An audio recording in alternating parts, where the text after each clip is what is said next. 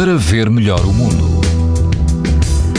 As altas temperaturas mantêm-se durante o fim de semana e todo o país apresenta hoje risco muito alto de exposição à radiação ultravioleta. Na Madeira, o risco é extremo. Na Praia do Areal Sul, em Peniche, o vento sopra forte, acima dos 40 km por hora, e a temperatura da água chega aos 17 graus. O índice UV é 9, ou seja, muito alto. Se estiver no Algarve, na Praia do Cabeço, o risco de exposição aos raios UV também é muito alto. A água do mar chega aos 24 graus e prepare-se para algum vento, mas moderado.